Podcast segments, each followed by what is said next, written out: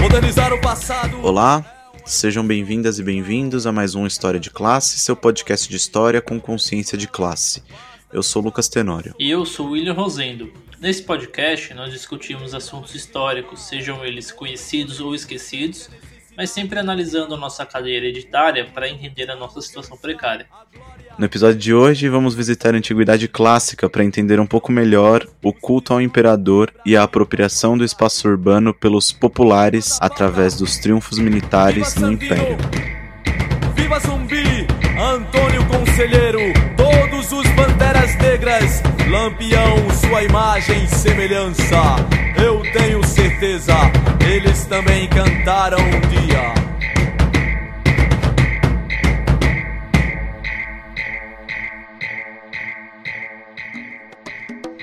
E assim como todo episódio de História de Classe, nós temos nossa base bibliográfica e todo o estudo científico que fazemos para a elaboração deste podcast.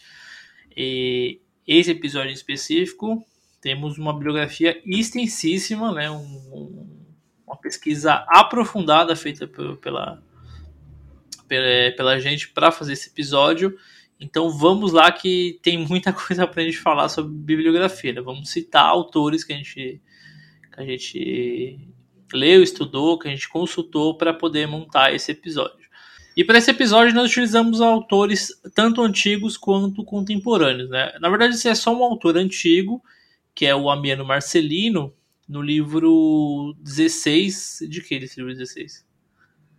Uh, então, é, o, o Amiano Marcelino, né, ele foi um historiador romano, um dos primeiros historiadores que, que se tem registro, junto com, com Heródoto e outros, é, o, Heródoto na, o Heródoto na Grécia, né, e o, o Amiano e, o, e, outros historiadores ali protagonizaram os relatos é, do Império Romano, tanto do Baixo Império quanto do, do Alto Império, né, e a obra dele, né, é, se chama é, Feitos ou Resgate, né, e ela é originalmente composta por 31 livros que vão cobrir o período de ascensão de Nerva até a morte de Valente. É, a ascensão de, de Nerva em 96 depois de Cristo e a morte de Valente em 378 depois de Cristo. Só que só se tem registro dos 18 últimos livros atualmente, né? As fontes dos demais outros livros foram é, foram perdidas, né? E o Amiano ele escreveu 300 anos de história de Roma e a obra dele foi escrita durante o período em que ele viveu, né? Mais ou menos ali entre 353 e 378 depois de Cristo.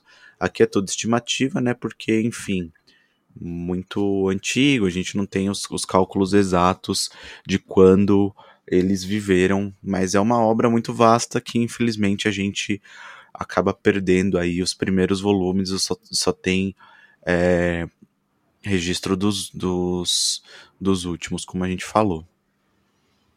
É bom também ressaltar que, assim, é, apesar do Amiano ser, o Marce, Amiano Marcelino, ele ser um historiador antigo, que viveu próximo àquela época, ele ainda escreve sobre coisas que.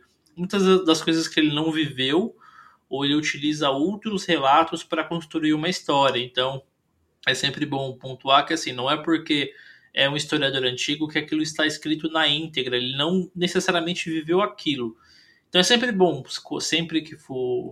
Quando a gente fala de historiador contemporâneo e moderno, claro que já já, já falou sobre isso, e é sempre bom lembrar que são pessoas, são historiadores, é, ele escreve com o olhar dele que nunca é isento, né? Ninguém nunca é isento, sempre tem um, um ele tem um, um, posicionamento, uma inclinação, ele vai escrever baseado naquilo, nas experiências dele e por aí vai.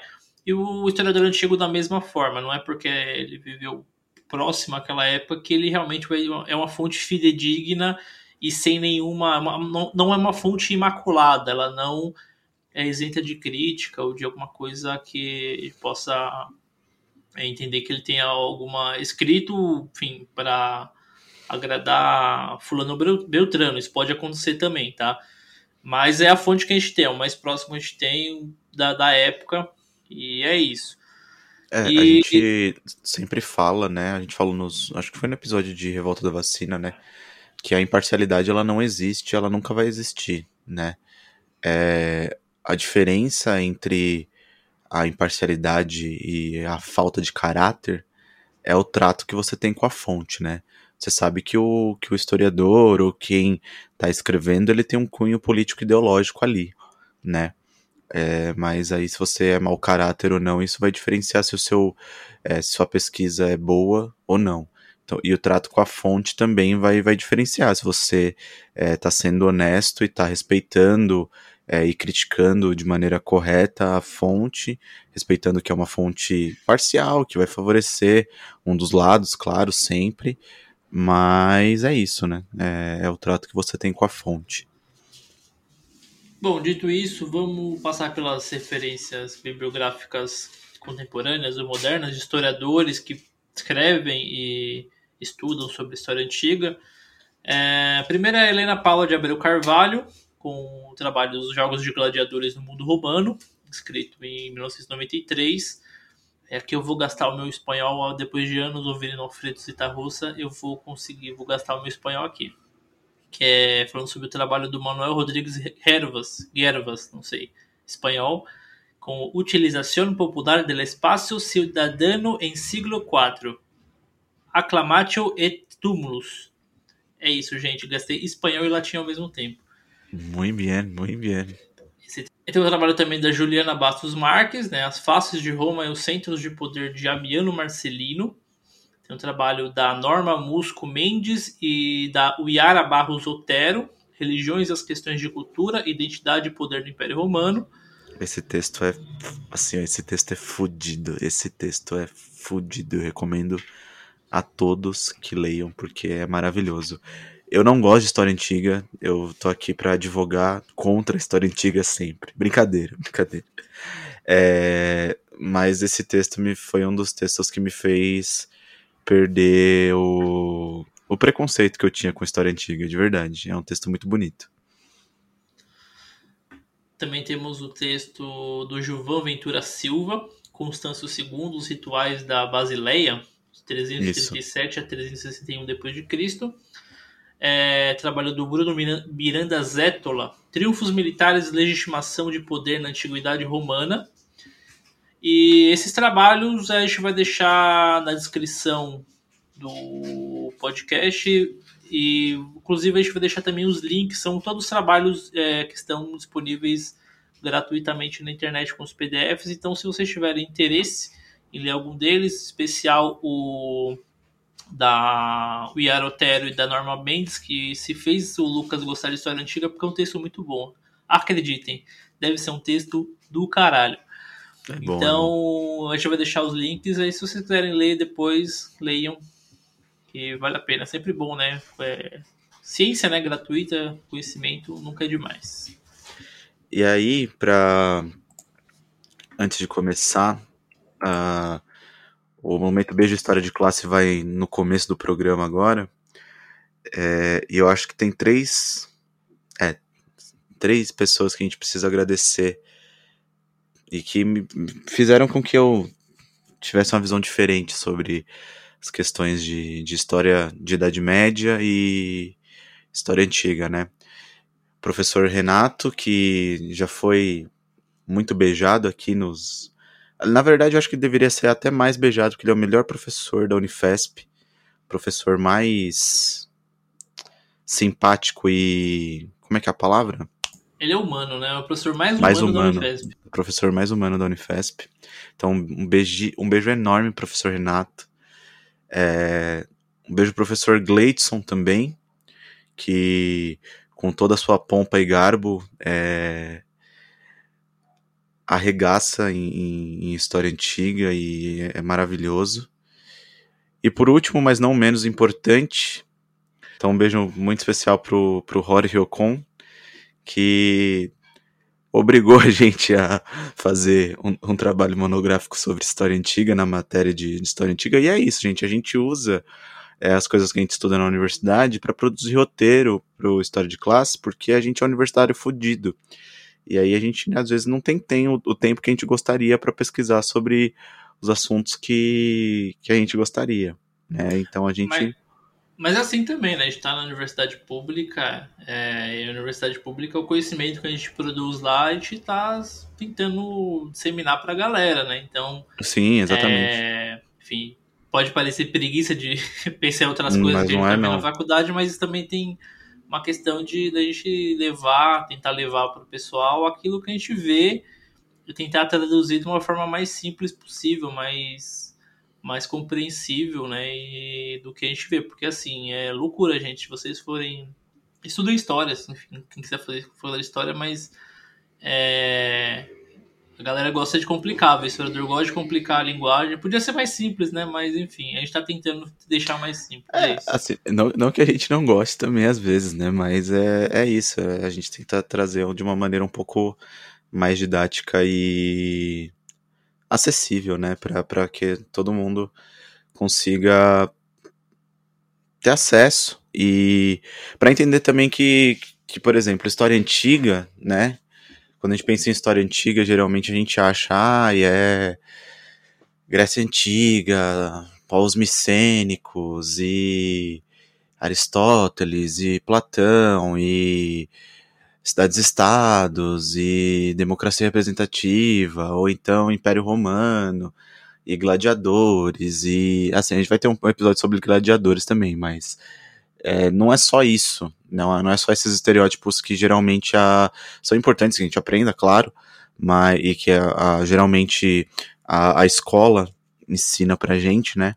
Mas tem algumas particularidades na, na, na história antiga que são muito interessantes de serem estudadas também. Então, para começar, vamos falar um pouquinho dos triunfos militares e a sua importância na antiguidade clássica e, e tardia. É, os triunfos militares eles vão surgir ainda no, no período republicano em Roma, né? E quando a gente fala de Roma, a gente basicamente fala de três períodos, né? Primeiro a República, depois o Alto Império e depois o, o, o Baixo Império, né? E os triunfos eles constituíam uma forma particular de, de celebrar as vitórias militares mesmo, as vitórias de guerra, né? E nesses triunfos também entravam os jogos, o circo, o teatro, a gente vai falar um pouquinho disso também. É, e eles constituíam também um, um, traço da sociedade romana, né? Então, ele é uma característica da, da sociedade romana daquela época mesmo, né? Que contava a sua história também através é, do triunfo. Então, a gente pode dizer que quanto maior fosse o triunfo militar, maior seria o impacto cultural e, e social que ele causaria né, na, na sociedade romana. É, no contexto do triunfo militar, a, a religião ela também vai estabelecer uma relação muito íntima nessas celebrações, né? É, porque na cerimônia o, o, o general de guerra, né, o, o comandante do exército que, que é vitorioso, né, o general a ser triunfado, que a gente fala, ele precisa prestar as contas com, com Deus, com os deuses, né, porque Roma também passa por dois períodos, primeiro um, um, um período politeísta e depois quando a, adota a religião cristã como religião oficial do império, ele passa a ser, a Roma passa a ser monoteísta, né, e, e é nesse momento do triunfo militar que o general ele presta conta com os deuses que vão lhe conceder a dádiva da, da vitória. Né? E a vitória, ou a, é, o, o victorium, né? Eu, nesse episódio a gente vai gastar o latim, viu? É, é, ele também é uma característica da sociedade romana, né? Um traço da sociedade romana daquela época. Então a gente entende que cada triunfo vai ter a sua particularidade, né? É claro que os triunfos, em geral, eles vão, eles vão seguir uma certa ritualística, regras específicas, tanto para cerimônia no geral, quanto para determinar a grandiosidade do, do triunfo, mas também vão ter as suas particularidades entre eles ali, né? Uh, e aí, durante o período imperial, a gente vai ter uma disputa ideológica da celebração dos triunfos, porque o exército ele vai passar a ser o objeto de disputa nesse cenário, né? E o, o caráter militar da celebração, que ele era mais predominante, ele vai dar um pouco de espaço, vai ser um pouco apagado, né? E vai dar lugar para o caráter religioso. Por que isso? Porque o, a gente vai falar um pouquinho mais para frente com mais detalhes, mas o imperador ele passa a ser é, o representante máximo do exército e da nação, né? E isso vai caracterizar a, o que a gente chama de é, na, na civilização romana de Imperium Infinitum, né? Então o imperador ele é o comandante de todos os exércitos, ainda que ele não tivesse comandando aquela campanha ou aquela, aquela guerra, aquela batalha em específico, ele é o comandante do exército porque ele é o imperador, né? Então ele vai ser to todos os triunfos a partir do império vão ser dedicados ao, aos imperadores e não mais aos generais que comandavam os exércitos. A vitória vai passar a ser celebrada numa nova mística e os triunfos é, eles passam a ser celebrados agora não somente quando essas grandes vitórias eram conquistadas, mas também quando o imperador e, e, o governo romano, né, sentia a necessidade de legitimar o poder imperial, né? Então, durante o Império, os triunfos eles foram, eles eram basicamente divididos em três etapas, né? Primeiro, o exército e os membros do Senado saudavam o imperador. Depois disso, o povo é quem saudava o imperador. E a cerimônia se encerrava com a reunião do imperador e alguns membros é, no Capitólio. Então, e aí o Capitólio ele era essa sinagoga, né, esse templo religioso da época. Ele era a entidade máxima ali do, do império na época em questões de religiosidade. Uh, e aí o Amiano ele vai descrever o, o triunfo celebrado pelo imperador Constâncio uh, na cidade de Roma em 357 depois de Cristo, né? Falando que o, justamente essa esse desse aparato que o império vai, vai usar para fazer a sua autoafirmação de poder, né? Ele vai dizer que na época o, o Constâncio não havia travado nenhuma batalha recente, que ele não tinha conquistado nenhum território, que também não, não, não tinha livrado nenhum povo de um perigo militar iminente, né? E, mas aí é importante a gente lembrar o que a gente acabou de falar na, nas referências bibliográficas, que o, as fontes elas não são imparciais, né? E o Amiano ele não, não, não curtia muito Constâncio, não. Ele gostava mais de outros imperadores, né? Então o relato dele ele também leva essa esse lado político mesmo dele em relação ao, ao imperador Constâncio. E esses triunfos eles não são importantes, né? Ou não eram apenas um evento da elite, dos imperadores, né, do elite militar ou política de Roma. Ah, os cidadãos, né, os cidadãos de Roma, a população também utilizava desses espaços para se apropriava né, desses espaços como forma de mobilização popular ou forma de reivindicar algumas coisas também, né? E aí a, apropriação cidadã do, do espaço urbano, né? não só dos triunfos, mas dos jogos, do circo, do teatro. É, e esses triunfos eles também estabelecem uma relação de apropriação desse espaço urbano, é, especial esse que o Amiano trata, né, do Constâncio. É, é importante para entender que, é, por exemplo, em Roma, em 350, 357 depois de Cristo, Roma ainda era a capital do Império. É, mesmo que já existisse Constantinopla como a segunda capital, né, que inclusive foi instituída pelo Constantino, né, quando ele, quando ele assume é, como imperador, depois de, de uma crise sucessória, uma das milhões de crises sucessórias tiveram no, não só no Império, mas na República, em Roma, de modo geral, sempre teve esse problema. Né? O Constantino ele chega como uma espécie de um apaziguador, um cara que ele consegue é, controlar uma crise política numa época que Roma já estava indo pro, pro, pro, pro Beleléu, né? já estava é, já tinha muitos dos seus problemas e aí o Constantino ele vê é, na criação da, de Constantinopla, não a criação, né, mas instituir Constantinopla como a, uma das capitais, a segunda capital do Império, é, na verdade não era Constantinopla, era Bizâncio, né, que depois se tornou Constantinopla por conta dele, e aí se tornou a capital do chamado Império do Oriente. Né, o, o Império foi dividido, é, ele não foi dividido de, de, de fato, né, não se tornou do, dois impérios diferentes, mas ele a administração ela acabou sendo um pouco é, mais fragmentada do que era antes dele. Né? Inclusive, essa foi uma manobra que ele, que ele encontrou para poder contornar essa crise política de que Roma estava passando nessa crise sucessória é, antes dele assumir como imperador.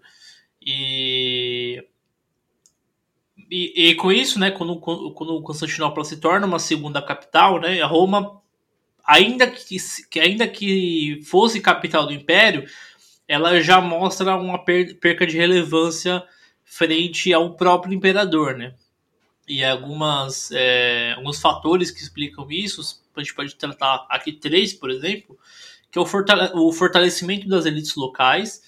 É, esse fortalecimento das elites locais, ele se explica talvez por dois duas questões. A gente pode entender talvez como duas questões. Primeiro, é, por essa questão da crise política, crise de sucessão que Roma passou, né, antes do Constâncio assumir, e também uma questão de como o Império Romano tratava a, os seus domínios, né? Ele não ele não ele não ele não acabava com a, com a elite local, não acabava com os costumes locais e toda a forma como aquela, aquela localidade já atuava.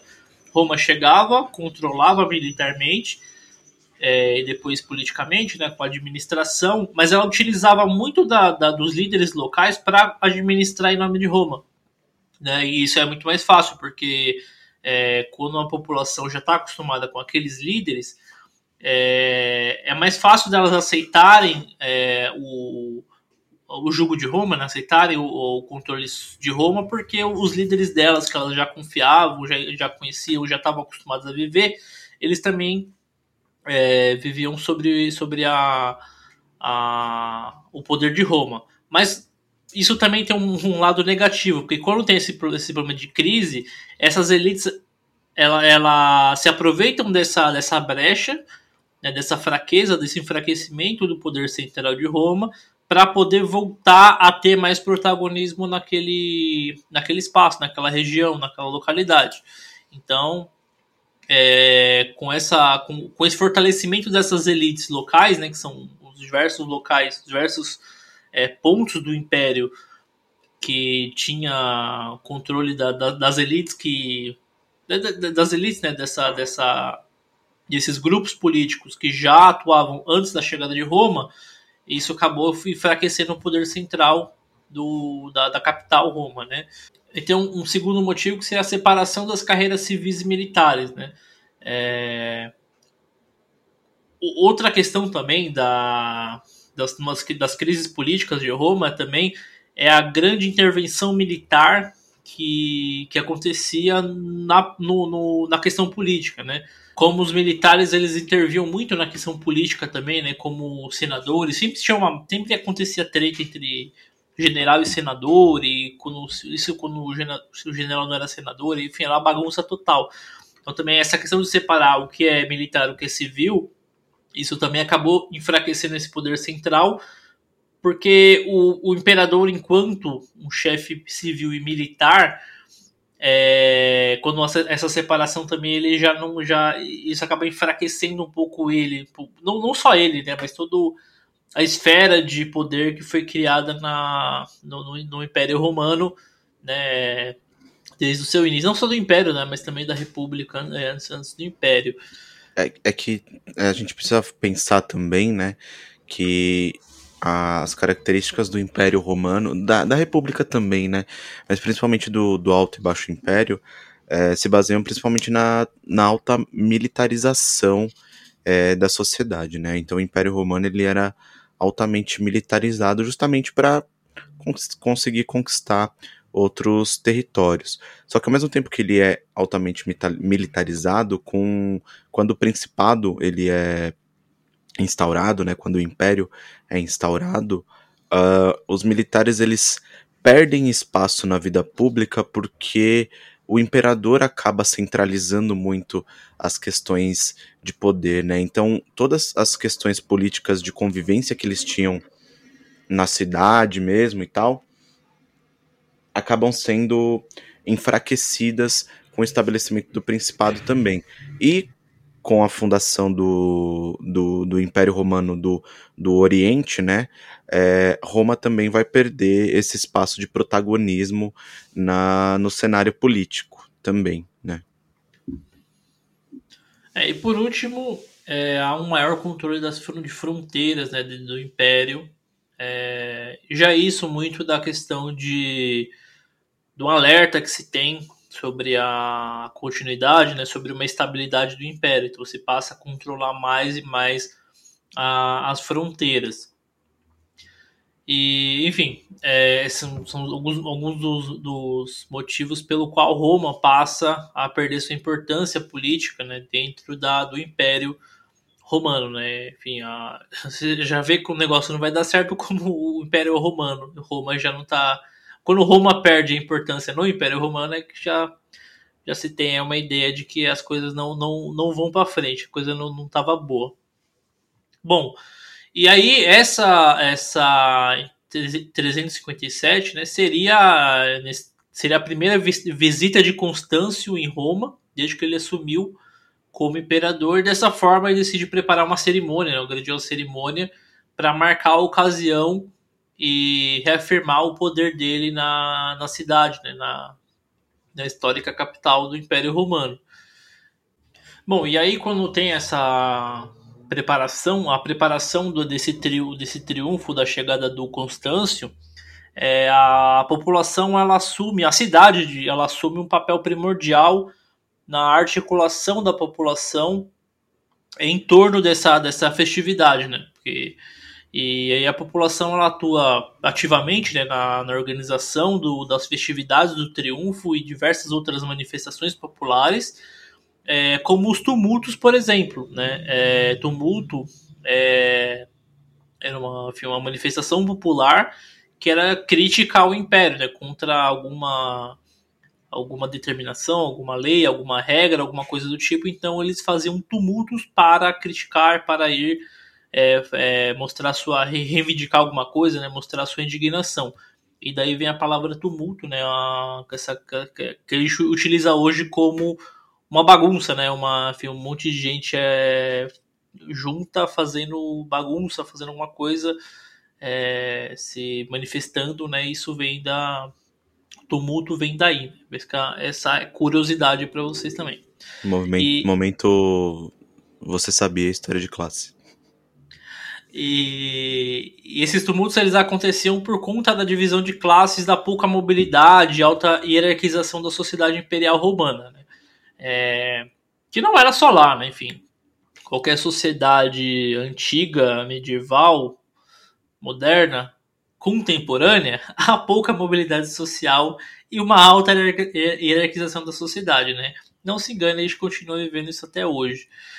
E muitas vezes o espaço urbano é, foi negado às, camadas mais populares e justamente nessas ocasiões que as massas se apropriam da cidade. Né? Então, durante quase todo o ano, quase toda a, a, onde não há festividades, a população ela é negada de, de participar ativamente das, festividades, das, das, das, não só das comemorações, né, mas da cidade como um todo. Se ela não está trabalhando, ela não tem acesso a muita coisa. Então é nesses momentos que ela, ela, ela consegue. A, a voz da, da população consegue se fazer valer, consegue se fazer ser ouvida. Né? E vou volto a dizer, né, não é uma exclusividade da sociedade antiga, né? Até os dias de hoje é, é muito difícil de se fazer fazer ser ouvido, apesar de ter muito mais recursos hoje em dia, mas ainda é, é são nesses momentos de de uma grande de um grande evento, de um grande uma coisa grandiosa acontecendo que as, que as, as pessoas conseguem ser ouvidas. Eu vou dar um exemplo aqui, eu vou trazer para já, já, já, vamos fazer aquela aquela aquela relação com os dias atuais, mas é isso. Gosto de fazer isso. E como por exemplo na tem uma Copa do Mundo, tem uma Olimpíada e assim, é quando você faz esse protesto, começa a fazer nessa época em locais específicos onde vai acontecer uma festividade que você consegue ser enxergado. Às vezes é uma, uma causa consegue ser só enxergada ali. E aí ela passa a ser divulgada e todo mundo filma e todo mundo vê. É, sendo que é, nos dias normais do dia a dia, você olha na rua, você vira a cara e vai embora, você não tá nem aí. Então, é, é, a, a, questão das festividades ela é importante para a população por conta disso, né? Para poder é, fazer valer a sua. poder mostrar a sua indignação, né, a sua reivindicação é, na cidade. E aí o Amiano relata né, que a imensidão de pessoas que saúdam Constâncio durante a cerimônia é uma, é uma multidão assim, a se perder de vista e o Lucas ele vai, vai trazer aqui com a sua voz maravilhosa esse relato com as palavras do Amiano. É, então, ele vai falar Primeiro ele vai falar do deslumbro do, do, do Constâncio com, com a cidade, né? É, eu ia fazer em espanhol, mas se eu fizer em espanhol vai ser muito pedante. Então eu vou fazer aqui é, uma tradução livre do relato do, do Amiano. E aí o Amiano vai falar, né? Enfim, entrou em Roma, santuário do valor e da grandeza, ao chegar ao fórum e contemplar desde o alto da tribuna aquele majestoso foco da antiga dominação romana. Ficou por um momento assombrado. A qualquer parte que olhava, deslumbrava-se com a continuação dos prodígios. E aí depois ele vai falar, né, que o, o Constâncio ele vai adentrar o ocrículo com uma formidável comitiva organizada como um exército, assombrando tanto os que os viam, é, que não podiam apertar os olhos com aquele espetáculo é, quando se as, quando chegaram à cidade, é, saíram ao Senado a saudar-lhes, ou seja, né, uh, eram tantas pessoas ali que o Amiano, ele, o, o, o Constâncio, ele podia apertar os olhos que ele não para tentar o, o, o, vício do míope, né, de apertar o olho para tentar enxergar mais longe, e ele não conseguia ver o fim da multidão, mano. Então você imagina o quanto de gente não, não tava ali para saudar o imperador. E não para só saudar o imperador, né, mas para ocupar esse espaço urbano que, como o William falou, é negado às massas populares no dia a dia da antiguidade, da antiguidade clássica, né? Durante essas festividades também que eles têm a, a oportunidade de de ocupar esses espaços, né? É, e nesse aspecto, né, a, não só o triunfo tinha esse papel, mas também os jogos, o circo, o teatro, ele cumpria esse papel de também nas cerimônias do triunfo, mas também nesse papel de da população poder é, se manifestar de alguma forma, né, de, de, manifestar seja, seja lá o que for. Pode ser até realmente uma uma sei lá pode ser também ter, ter manifestar um, um, favor do imperador, sei lá, tem gente que gostava, né, tem gente que gosta de tanta coisa, mas enfim, e, mas além do papel político também, tinha a questão do, do aspecto religioso que, a, que o triunfo trazia, e também era celebrado e era muito utilizado no, no, no Império, acho que sobretudo na, no momento na que é o maior momento do Império, né, que é o Império politeísta, né, o que a até porque eu acho que a questão do, não só do triunfo, mas toda a festividade romana girava em torno desse calendário da, do culto aos deuses romanos, depois que o, que o império acaba se tornando um império cristão, que ele se torna um império cristão por, entre aspas, necessidade ou até uma, uma tentativa de manutenção do império, mas é, nessa questão das festividades e como a religiosidade se faz presente, acho que pode entender que isso é uma, uma característica do politeísmo romano, né? não do cristianismo, acho que já é acaba se tornando uma coisa meio forçada.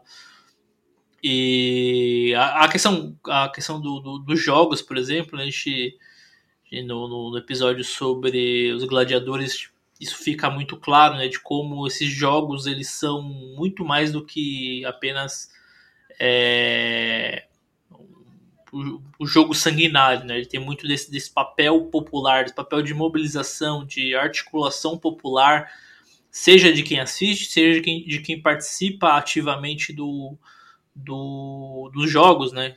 Em cima, enfim, ouçam o episódio sobre os gladiadores que vocês vão entender melhor sobre o que, eu estou falando agora.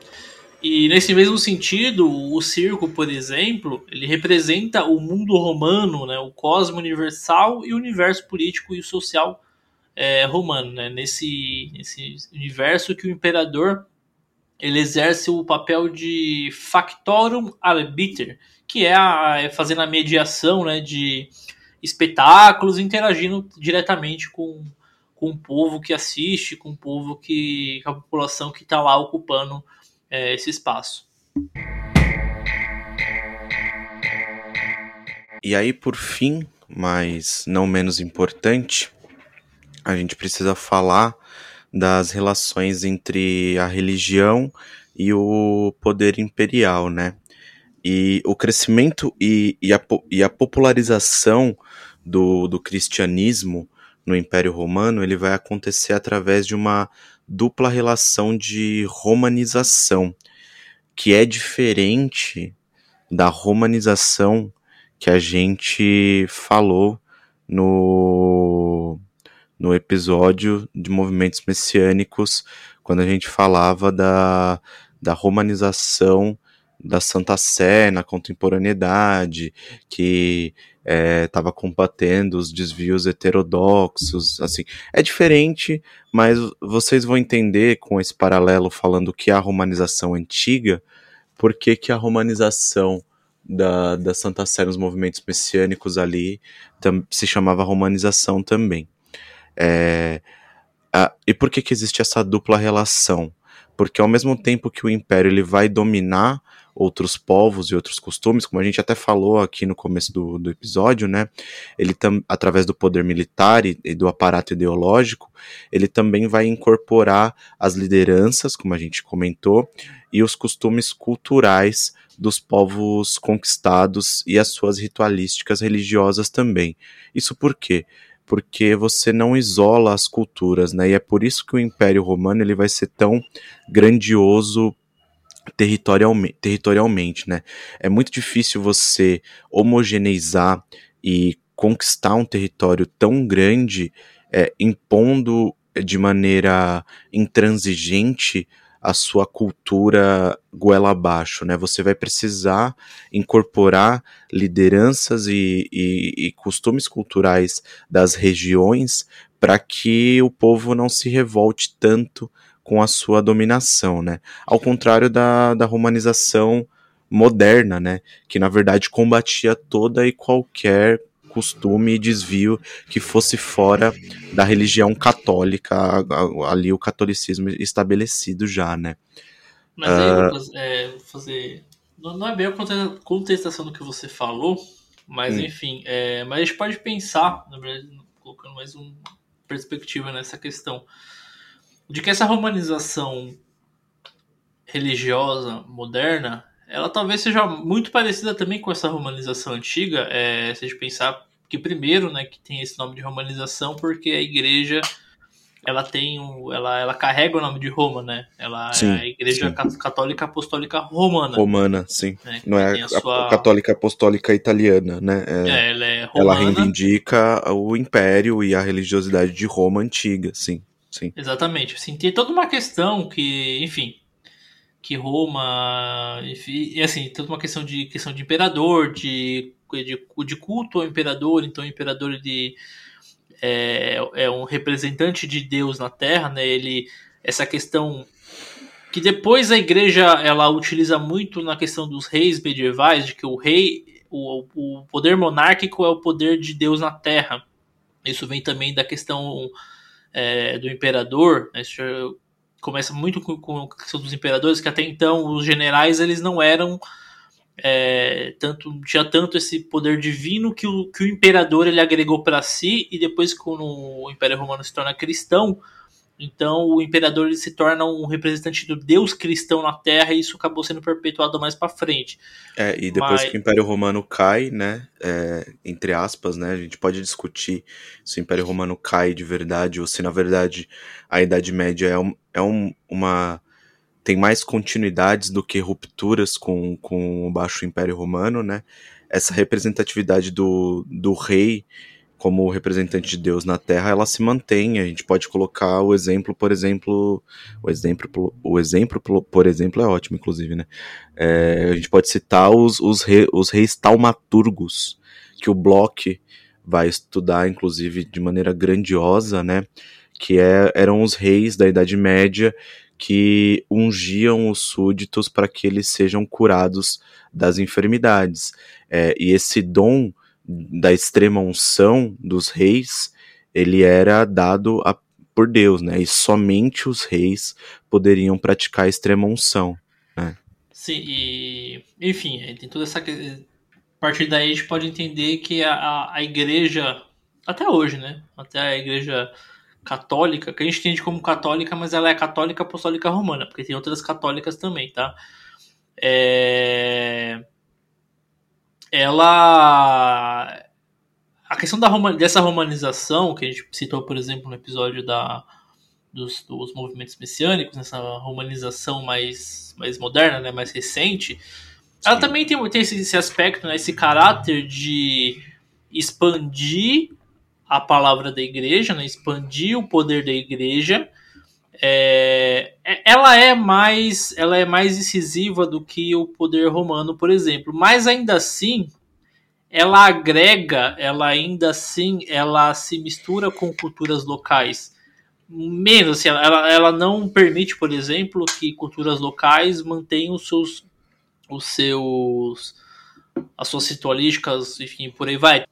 Tanto que quando eles chegaram na América, né, indígenas morreram igual baratas porque não aceitaram, enfim, eles entendiam que não eram é, seres dignos de estarem vivos porque não, não cultuavam o mesmo Deus. Mas é, depois, né, já mais para frente, né, quando a gente está falando já de uma de um período mais recente, a, a igreja ela passa a aceitar essa essa, essa mistura cultural, vou dizer assim, né? Tanto que é a igreja, a, o catolicismo rústico, né, que a gente tratou, ele é, ele é, ele é mais ou menos isso também, ele é mais ou menos isso, né? ele é uma, uma igreja que acaba se, se mesclando com culturas locais e tal. A igreja no primeiro momento ela nega isso, mas depois ela acaba, vai acabar aceitando para poder ela veio uma forma de perpetuar o seu poder. Então, a romanização moderna, apesar de ter grandes diferenças de época, de, de operação e tudo mais,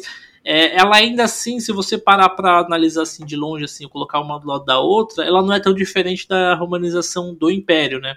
Sim, a, sim. romanização é, puramente religiosa, ela tem mais tem a sua base e dá para ver, assim, se coloca um, um negativo, dá para ver que ela tem lá a sua base nessa romanização política que acontecia no Império. Sim. E aí, nesse, nesse aspecto, falando da, da romanização é, antiga, né? É, ela vai a, a religião romana ela vai atuar de maneira ambígua e integradora, né? Tanto no politeísmo quanto no monoteísmo, né? Justamente para e aí quando eu digo integradora, não é no sentido de respeitar as individualidades de cada povo e não é de incorporar algumas características culturais justamente desses povos para conseguir dominar também. Mas ao mesmo tempo, uh, quando a gente fala de religião romana, é, tanto no isso quando eu, eu, não vou falar toda vez no politeísmo e no monoteísmo, tá? É, quando eu falo de religião romana, eu tô falando para os dois conceitos.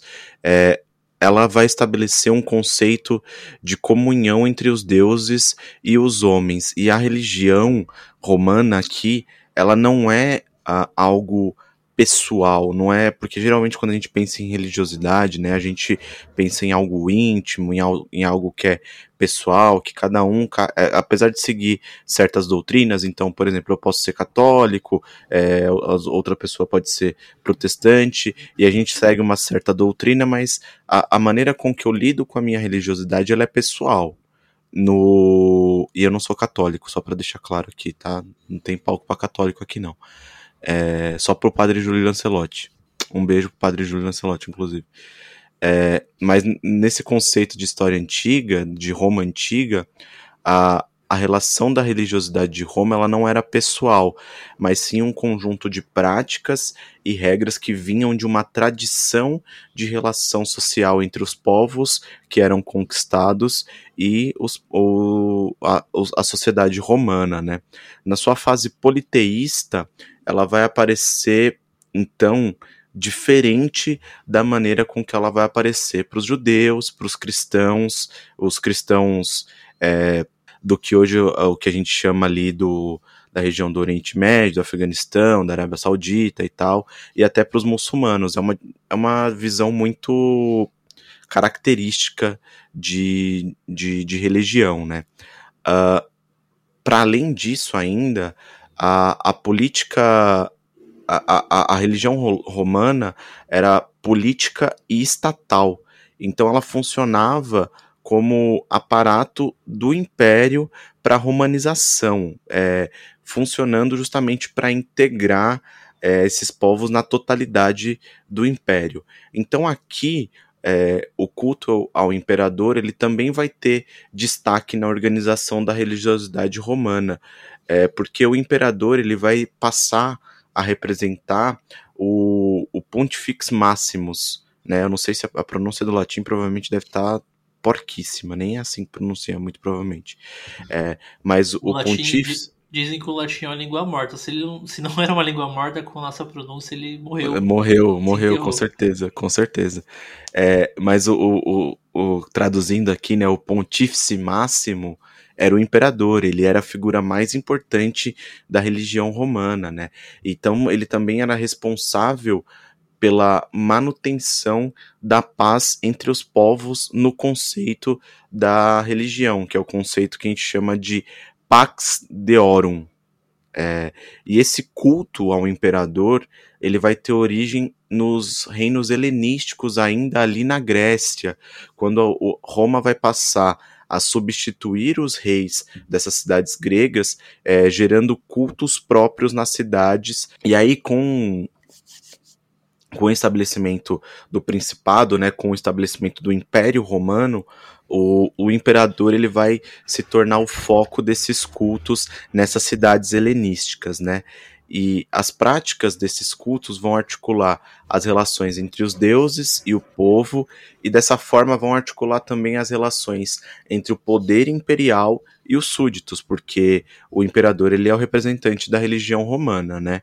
Uh, apesar de todas as características cerimoniais e divinas, o imperador ele, ele ainda era visto pelos súditos como homem mesmo, né, como uma representação de Deus na Terra, mas ele não era é, os súditos eles não enxergavam o imperador como uma figura divina, divina, né?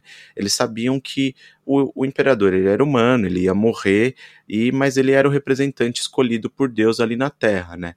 Uh, então, nesse sentido, o culto ao, ao imperador ele funcionava muito como elemento da identidade cívica romana, né? Além de funcionar também como fator de integração social, de afirmação e exibição da, da hierarquia e, e do poder imperial. E a gente pode ver isso uh, justamente quando o Amiano relata a atitude do, do Constâncio uh, durante o triunfo imperial, durante a cerimônia do triunfo imperial em, em Roma. né, ele vai dizer: Constâncio, sem abandonar a atitude imóvel que constantemente havia mostrado nas outras províncias, inclinando-se muito, de maneira muito pequena, né, é, ao passar por debaixo das portas e ao passar pelas portas mais altas, olhava sempre é, adiante, sempre com o olhar para frente, é, sem mexer a cabeça e nem mexer os olhos, qualquer que fosse o que estivesse no campo de visão dele, né? Então, é, o, o Amirane também fala que o Constâncio, ele, durante o triunfo, durante a procissão, ele vai se manter quase como uma, uma estátua, né? E não vai mover o seu corpo de maneira nenhuma, independente dos solavancos que a carroça é, produzia, né?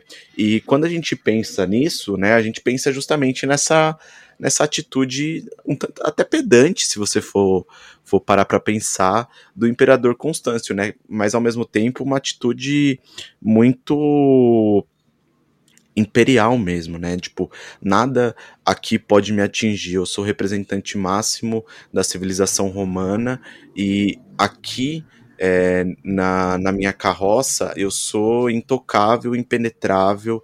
Eu tô em outro patamar e ninguém pode me encostar, né? E, e isso é muito curioso, né? Como essa relação do império ela é é, é uma relação dupla, né? Ao mesmo tempo que ela é muito problemática nas questões de, de autoridade, ela mostra também uma apropriação do espaço urbano muito muito interessante de, de se analisar, né? Uh, e aí é isso, não sei, vamos devagar daqui para frente agora, William. Mas eu, eu acho que, que essa questão da, apropriação da nessas questões de culto ao imperador eu, eu me deslumbro muito mais com, com a apropriação da cidade né? E como como a população romana ela fazia valer esse espaço quando esse espaço lhe era dado né? Então é, por mais que a, a, os, os populares ali não gostassem do, do imperador eles vão é, aparecer nas celebrações de triunfo, eles vão aparecer nos, nos jogos de gladiador, eles vão aparecer no circo, no teatro, porque era a única oportunidade que eles tinham de ocupar um espaço da cidade, né? E na, na sociedade romana as coisas eram tão. Não que hoje não seja, tá? Mas eram tão mais separadas, a divisão de classes ela era muito mais é, justinha, né? Hoje, é, por mais que não, não seja assim que funcione na prática, mas o pobre periférico ele pode é, chegar em Genópolis e ocupar aquele espaço. O que vai acontecer com ele enquanto aparato do Estado, depois que ele chegar naquele lugar, é outra coisa, né? É claro ele que ele não vai. Vai virar uma Tabata Amaral. Vai, vai virar, vai virar Tabata Amaral. Mas na, na, na sociedade romana antiga, uh, os populares não podiam nem ocupar esses espaços enquanto, em, em, enquanto não fosse celebrado o triunfo e as outras festas, né? Uh, o aparato de negar o espaço aos populares vai se modificar muito ao longo do tempo e eu acho que ele vai ficar muito mais suave no sentido de da imposição mesmo, né? Ele vai continuar funcionando de maneira truculenta e de maneira categórica para negar os espaços, mas não vai ser tão escancarado, né? E, e eu acho essa relação um tanto quanto triste, claro, né? E, e complicada, mas também um tanto quanto interessante de, de se analisar. É, então, uma questão sobre essa seu culto ao imperador, né? Acho que a questão do triunfo, acho que ele vai, é, é muito disso, né? Da, os triunfos, eles são as festividades, né, são acabam se resumindo a isso, né? O culto ao imperador, né? A figura do, do grande líder. É... Voltando a falar no que a gente tinha falado há pouco, né, sobre a de como é, essa utilização desse representante divino na Terra é utilizado pela igreja assim a exaustão, né, utilizada assim até não dar mais. É, acho que for tirar um grande, um grande, enfim, uma grande reflexão, né, uma grande conclusão sobre tudo isso é de que, de fato, é, a, a, política e a religião, assim, elas andam, elas são andam de la, mão, mãos dadas desde sempre, né? Acho que sim, sim. É, claro que a gente já falou sobre isso no episódio de sobre a questão política e religião, no episódio sobre os movimentos messiânicos, assim, gente, toda vez que a gente o episódio sobre... de volta da vacina e sobre sim. o episódio de ditadura militar, e é, é, ela sempre está presente, não, não sim, tem como. Sim. E é como, é, é, assim, é, é, é muito engraçado que é um é um negócio que, cara, a, o Estado, enquanto Estado, né, o, o conceito de Estado, ele surge baseado num ele, surge por conta de uma de questões religiosas, né, que são os, os, os líderes religiosos da, da, de comunidades que fundaram o conceito de Estado, né, o conceito de poder, de hierarquia e tudo mais. E caralho, estamos no século XXI e galera ainda fala de que política não tem nada a ver com religião, né? Que é uma coisa. Não, não se mistura. Tipo. Fico, é assim. Claro, assim, toda vez que a gente for falar sobre isso, a gente vai, vai re, refazer, né? Mas acho que está muito. É muito claro que a questão religiosa e a questão de política de poder mesmo, questão de controle social, controle das massas, controle do, do militar, do Estado. É, acho que a religião ela está muito presente, sempre esteve muito presente nisso, né? Sim, então sim. é. Mas é, ver essa... isso é, é, acho que não sei acho que esse talvez seja um dos, dos, exemplos mais claros claro que tem falar de, de, idade medieval isso fica muito mais claro sim mas a, a base de, de, desse de, dessa idade medieval tá aí também né se for parar para mas claro que tem as suas que... especificidades e tal mas assim é então eu acho que nesse sentido a, as questões religiosas para a antiguidade elas funcionavam muito mais como como uma base cultural mesmo, né? É, só depois do, da Idade Moderna é que uh, vão surgir os pensamentos e, e, e, questões humanistas que vão colocar em, em xeque as questões da religiosidade e, e, é nesse momento que, que, o, que o ateísmo ele vai, vai surgir com força, né? Mas, por exemplo, uh, se você for pensar num cidadão é, da Europa da Idade Média ou um cidadão romano da Idade Antiga, por mais que ele não tivesse uma religiosidade desenvolvida, ele não era ateu. O ateísmo ele vai começar a partir né, da, da Idade Moderna, se não me engano, né? E, e, e essas questões de religiosidades nesses tempos ainda eram mais culturais, eles estavam mais intrínsecos ali na sociedade e eu acho que essa separação ela vai acontecer justamente quando a gente começa a refletir sobre as questões de divindade e tudo mais, mas isso vai demorar séculos e séculos, né? Não, não sim, com certeza. É... Até porque a questão religiosa, é, enfim, é, como você mesmo citou anteriormente, é, a questão religiosa não era uma questão individual, né? Você não sim. escolhia ser é, seguir religião X ou Y. Você estava naquele meio, então você já nascia com aquilo. Era, fazia, era, era, era quase como você ser cidadão do, do, do Império, por exemplo. Né? Não, era quase não. Acho que era, era isso mesmo nesse, nesse quesito, né? Porque você, se você for parar para pensar é, no. trazer um pouco para para as questões do continente africano, os, os povos urbanos, por, por exemplo. Você fazer parte da, de um, do povo iorubá é, né, era cultuar os, os deuses do panteão é, iorubá.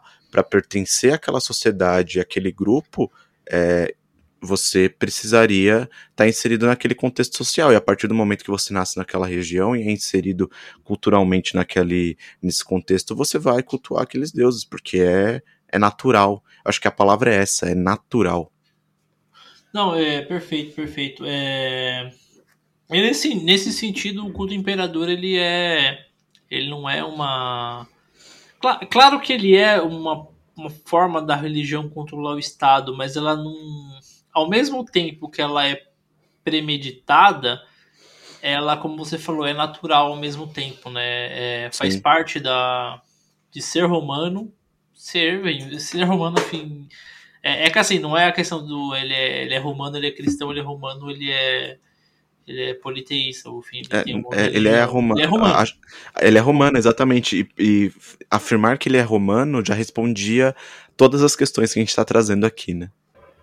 E como a, a religião ela não entrava na questão moral, né? A religião ela não pautava a questão moral, a questão Sim, do que sim. era certo do que era errado em qualquer aspecto. Existiam as leis que eram pautadas na questão religiosa, mas a questão moral.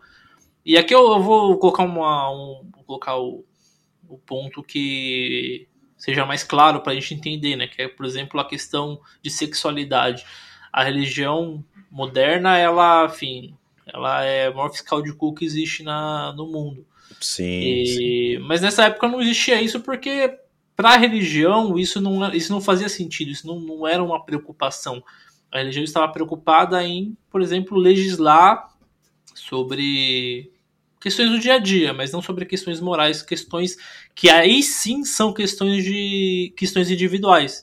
né? A religião não era individual, então ela não legislava sobre questões individuais.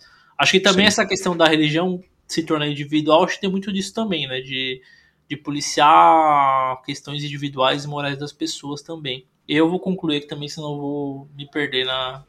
Perfeito, acho que é isso. É, E aí é isso, mano. Eu espero que nesse pouco mais de uma hora de, de conversa a gente tenha conseguido convencer vocês de que história antiga pode ser muito legal também. É, é um pouco difícil, mas pode ser muito legal. Olha aí. Eu acho, pelo menos, eu, eu, eu, eu gostei muito de, de estudar esses, essas questões quase me fez querer estudar história antiga, mas eu, eu voltei à a, a, realidade logo em seguida.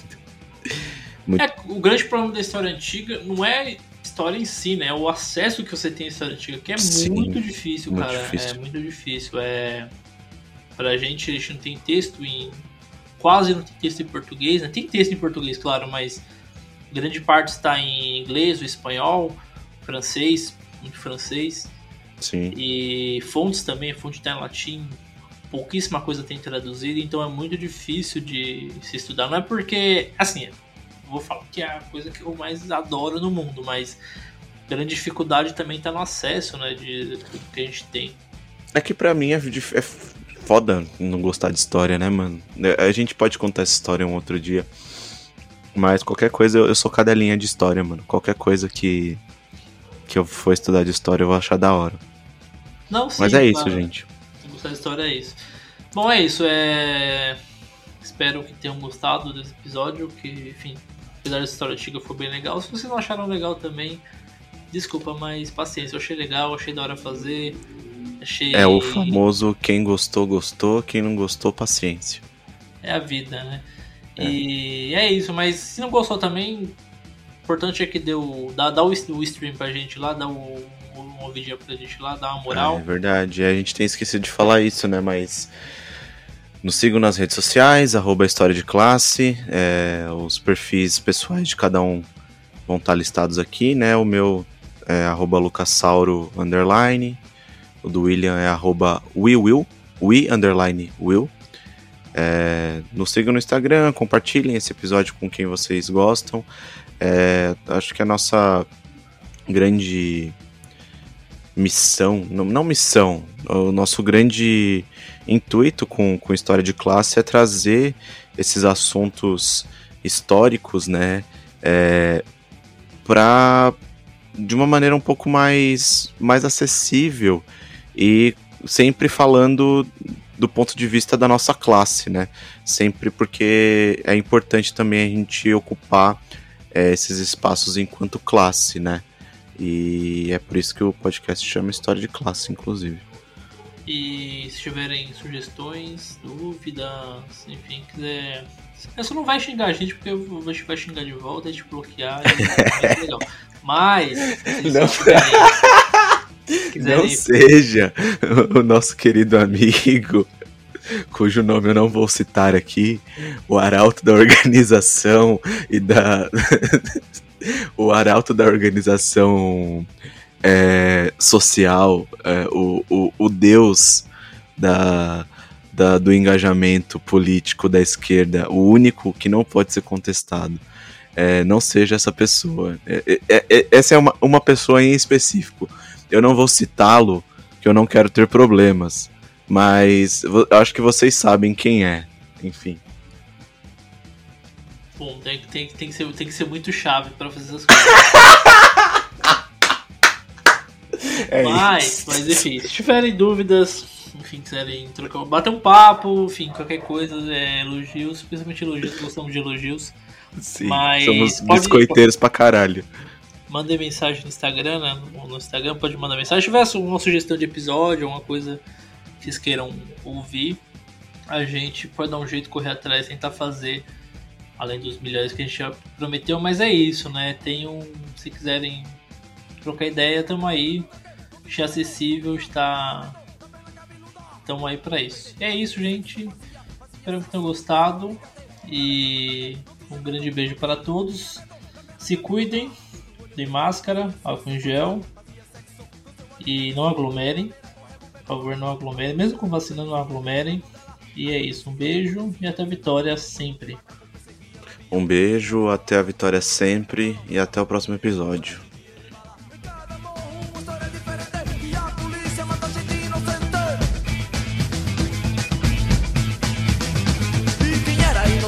já virou pra poder comer um de pão todo pura maldade, necessidade, banditismo por pura maldade, banditismo por necessidade.